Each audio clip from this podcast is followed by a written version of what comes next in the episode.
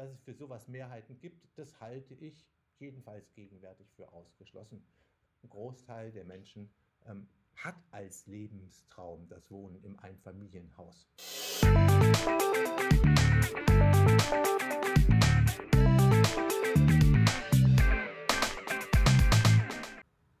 Herzlich willkommen, meine Damen und Herren, zu einer weiteren Folge unseres Robots, in der wir uns heute mit dem wahrscheinlich ähm, aufgeregtesten Thema des Planungsrechts der letzten Tage beschäftigen wollen, nämlich mit dem Ausschluss von Einfamilienhäusern.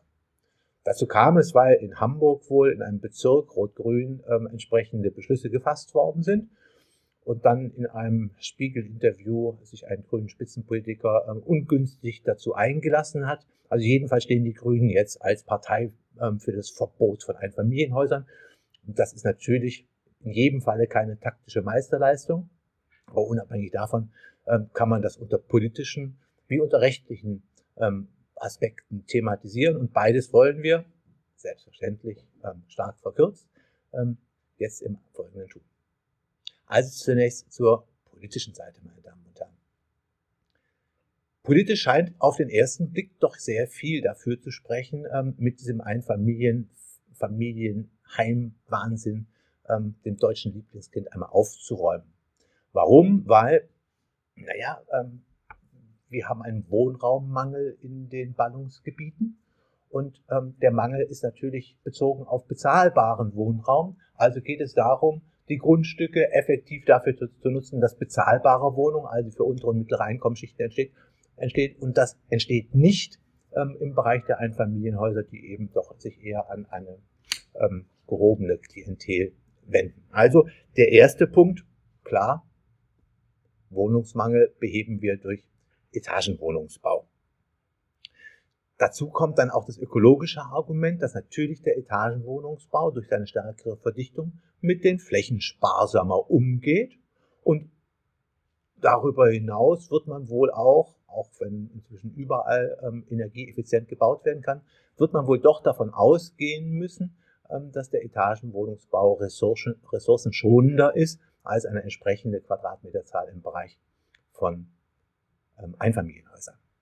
Also insofern auf den ersten Blick ist doch vernünftig. Wenn man genauer hinguckt, dann sind da jedenfalls Zweifel zulässig. Unser ganzes Problem liegt daran, dass wir in den Ballungsräumen oder in vielen Ballungsräumen nicht hinreichend Wohnraum haben. Das hat verschiedene Ursachen, gestiegene, ähm, gestiegener Anspruch an Wohnfläche und Wohnausstattung macht die Sache teuer. Ähm, ökologisches Bauen ist auch nicht ähm, ein Sparprogramm.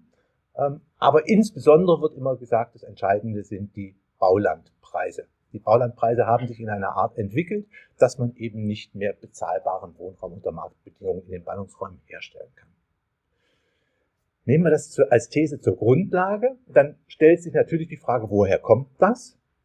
Ähm, und dann gibt es natürlich, ich würde fast sagen, einen verschwörungstheoretischen Ansatz. Das sind alles die ganz, ganz bösen Spekulanten auf dem Wohnungsmarkt mit exorbitanten Gewinnspannen. Ähm, bei nüchterner Betrachtung wird man doch jedenfalls auch in Erwägung ziehen müssen, ähm, dass die gestiegenen Baulandpreise gerade in den Ballungszentren auch Resultat einer planerisch jedenfalls beförderten Reurbanisierung sind, die dann noch zusammentrifft ähm, mit der Stadt der kurzen Wege. Also je enger man im Verbund der Innenstadt ähm, baut und wohnt, desto korrekter ist das wohl. Aber schließlich, und das scheint mir doch noch wichtiger zu sein, ähm, geht es ähm, letztlich auch um den, das Flächensparziel, dieses 30 Hektar Ziel. Und wenn man also auf der einen Seite die Urbanisierung, die Innenraumverdichtung propagiert und auf der anderen Seite ähm, die Flächenausweisung vom, ähm, reduziert, dann darf man sich nicht wundern, wenn die Preise steigen. Also insofern denke ich schon, muss man nochmal drüber nachdenken, ob ähm, nicht hier eine der wesentlichen Ursachen des Problems liegt und ob man nicht da doch nochmal in eine andere Richtung denken muss. Aber wir können mal fest, festhalten, hm, es gibt ein Problem Und erst gerade habe ich mitbekommen, ähm, dass der Markt ja darauf durchaus reagiert. Ähm, seit Jahren ist die Quote ähm, des Eigenheimbaus am gesamten Bauvolumen rückläufig. Also insofern, vielleicht ist alles gar nicht so brisant, wie es scheint. Aber taktische Meisterleistung war die Diskussion zu diesem Zeitpunkt sicher nicht. Politisch ist es jedenfalls auf der einen Seite nachvollziehbar, auf der anderen Seite aber möglicherweise auch nicht der Weisheit letzter Schluss. Und also lassen Sie uns ähm, zu den rechtlichen Fragestellungen vordringen. Bevor wir das tun, aber eine kurze Unterbrechung für Ihren, unseren ersten und einzigen Werbespot. Also, Terrain, unser erster Werbeblock. Diese Folge wird Ihnen präsentiert von, nein, wir machen das ein bisschen lockerer. Ich würde auch niemals, jedenfalls nur gegen sehr viel Geld Werbung für ein Produkt machen, von dem ich nicht überzeugt bin. Also in dieses Problem gerate ich gar nicht. Ich mache jetzt Werbung für den IFR, den Informationskreis für Raumplanung, meine Damen und Herren. Der Informationskreis für Raumplanung ist eine interdisziplinär ausgerichtete Vereinigung mit Sitz in Dortmund, die sich um den Dialog, den Austausch, die Vernetzung ähm, von Planern wissenschaftlich und praktisch kümmert und außerdem eine großartige Zeitschrift herausgibt, nämlich das ausgesprochen ansprechende Exemplar Raumplanung. Von vorne wie von hinten ansprechend. Die Raumplanung ähm, ist eine wissenschaftlich anerkannte Fachzeitschrift im Bereich ähm, Planung und Raum. Ähm, auch Studierende haben dort die Möglichkeit, zum Beispiel Ergebnisse ihrer Abschlussarbeiten zu veröffentlichen. Die Zeitschrift Raumplanung kann ähm, bezogen werden in einem Abonnement und der Abonnementspreis ist nicht allzu hoch, aber ist schon enthalten, wenn man Mitglied im Informationskreis Raumplanung wird. Und alles Nähere erfahren Sie über die Adresse www.ifr-ev.de. Ich würde Ihnen sehr empfehlen, sich das näher anzugucken und eine Mitgliedschaft in Erwägung zu ziehen. Herzlichen Dank und jetzt weiter mit dem Robot. Ja, meine Damen und Herren, nun also zu der eher rechtlichen Seite. Lässt sich das bewerkstelligen? Können wir planungsrechtlich das Eigenheim, das Einfamilienhaus ausschließen? Rechtlich gesehen, verfassungsrechtlich gesehen hat das Bundesverfassungsgericht ähm, in der Bodenschutzentscheidung, Entscheidung zum Bundesbodenschutzgesetz, ähm, die besondere grundrechtliche Bedeutung der Entscheidung einer Familie für ein Familienheim unterstrichen. Also insofern wird man da jedenfalls die Interessen des beteiligten, des betroffenen Personenkreises auch rechtlich ernst nehmen müssen. Aber das ist ein weites Feld und da würde ich mich jetzt auch gar nicht drauf festlegen wollen. Also gucken wir uns doch mal das Planungsrecht an. Wie sieht's denn aus? Welche Mittel stehen zum Ausschluss der, des Einfamilienhauses zur Verfügung? Und dann kommt man zunächst natürlich auf die Frage der offenen oder geschlossenen Bauweise. Ähm, Einfamilienhäuser sind typischerweise freistehende Einfamilienhäuser auf kleinen Grundstücken mit kleinen oder mittelgroßen Gärten. Das lässt sich im Bebauungsplan schon heute ganz eindeutig vermeiden, indem man auch bei offener Bauweise Reihenhäuser, also Doppelhaushälften oder Hausgruppen vorsieht also eine halboffene Bauweise. Das ergibt sich aus, lassen Sie mich kurz nochmal nachgucken, 22 Absatz 2. Aber natürlich sind auch Doppelhaushälften und Reihenhäuser ähm, ähm, weniger verdichtet als Etagenwohnungsbau und richten sich natürlich eher an eine Mittelschicht ähm, als an die besonders bedürftigen Teile der Bevölkerung. Also schließen wir halt mal die offene oder halboffene Bauweise aus und gehen zur geschlossenen Bauweise. In der geschlossenen Bauweise ist ein Einfamilienhaus, ein freistehendes Einfamilienhaus ausgeschlossen.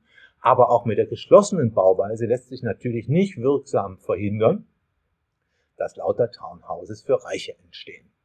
Die wären dann vielleicht ein bisschen besser als das freistehende Einfamilienhaus, was ihre Ressourceneffizienz anbetrifft, aber würden sich natürlich auch nicht an den klassischen Markt der weniger gut situierten Wohnungssuchenden richten, hätten wahrscheinlich eine ähm, etwas bessere Ausnutzung der Grundstücke zur Folge, aber so richtig der Quantensprung, den würde ich da nicht drin sehen.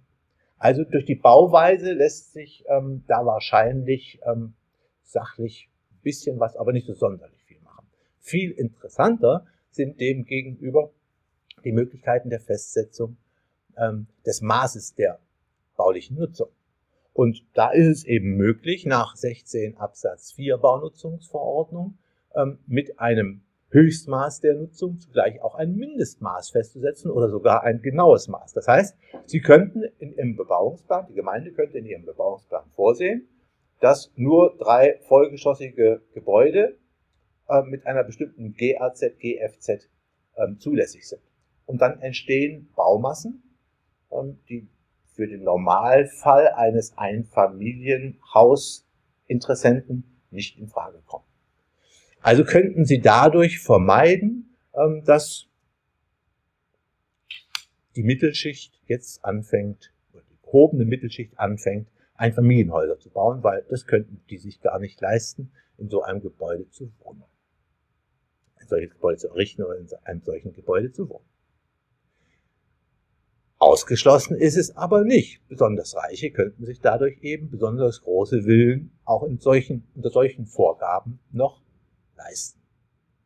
Wenn man das auch ausschließen wollte, dann müsste man zusammen ähm, mit einer besonders hohen, ähm, mit einem besonders hohen Maß der baulichen Nutzung auch noch festlegen, dass es ein Mindestmaß an Wohnungen in diesen großen Baukörpern geben muss. Also zum Beispiel dreigeschossiges Bauwerk, zwei Spänner, also mindestens sechs Wohnungen. Und das würde es natürlich auch für den Willeninteressenten erstmal schwierig machen. Dabei haben wir aber das Problem, meine Damen und Herren, dass Paragraph 9 BauGB in Absatz 1 Nummer 6 sagt, dass man nur die höchst zulässige Zahl der Wohnungen in einem Wohngebäude festlegen darf. Ein Mindestmaß darf man nicht festlegen. Sie dürfen also sagen, maximal sechs Wohnungen. Sie dürfen aber nicht im Bebauungsplan sagen, minimal sechs Wohnungen. Das ist aber misslich.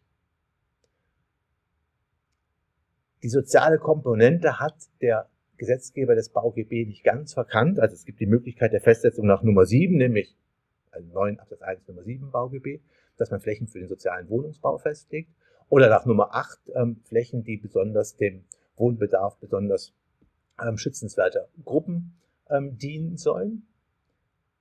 Aber das geht nicht in genau die gleiche Richtung. Wenn man also, meine Damen und Herren, wirklich ernst machen möchte und rechtssicher dafür sorgen will, dass in jedem Fall mehr als eine Wohnung in einem Gebäude, das nach dem Bebauungsplan grundsätzlich zulässig ist, vorgesehen wird, dann muss man das Gesetz ändern. Dann muss man in Paragraph 9 Absatz 1 Nummer 6 diese Vorschrift ändern und sagen, es kann nicht nur ein Höchstmaß, sondern es kann auch ein Mindestmaß festgelegt werden. Wäre das verfassungsrechtlich zulässig? Ehrlich gesagt, im Ergebnis habe ich überhaupt keine Zweifel dran, wenn sich für sowas tatsächlich eine Mehrheit findet, was ich für nach gerade ausgeschlossen halten würde. Aber gesetzt den Fall, es würde sich eine Mehrheit finden. Ähm, warum sollte man nicht die, das besondere Wohnbedürfnis bestimmter Gruppen also zum Beispiel junge Familien oder ältere Menschen oder was weiß ich, ähm, als baulichen Belang, als städtebaulichen Belang auch ähm, zur Festsetzung einer solchen Mindestwohnzahl ähm, heranziehen können, um damit zu gewährleisten, dass Wohnungen in bestimmter Größe minderer Größe äh, in einem Verdicht, bei der verdichteten Nutzung von Grundstücken entstehen. Das wäre zulässig, man muss halt Mehrheiten dafür bekommen. Und meine Damen und Herren, nochmal, dass es für sowas Mehrheiten gibt, das halte ich jedenfalls gegenwärtig für ausgeschlossen. Ein Großteil der Menschen ähm, hat als Lebenstraum das Wohnen im Einfamilienhaus, hat als Lebenstraum allein mit Ehepartner oder Partner und Kindern ähm, mit einem grünen Garten drumherum zu leben. Das kann man spießig finden, das kann man vorgestrig finden, aber so sind die Menschen jedenfalls bei uns. Und daran werden auch Politiker relativ wenig ändern können. Man sollte es noch nicht mal versuchen, denke ich. Aber das ist wieder eine Frage der politischen Einschätzung. Nochmal, eine Gesetzesänderung, die das rechtssicher ermöglicht, scheint mir unproblematisch. zu sein. Wie immer freue ich mich über Kritik, Anregungen, natürlich auch Beifall und freue mich, wenn Sie beim nächsten Mal wieder einschalten. Herzlichen Dank. Wiedersehen.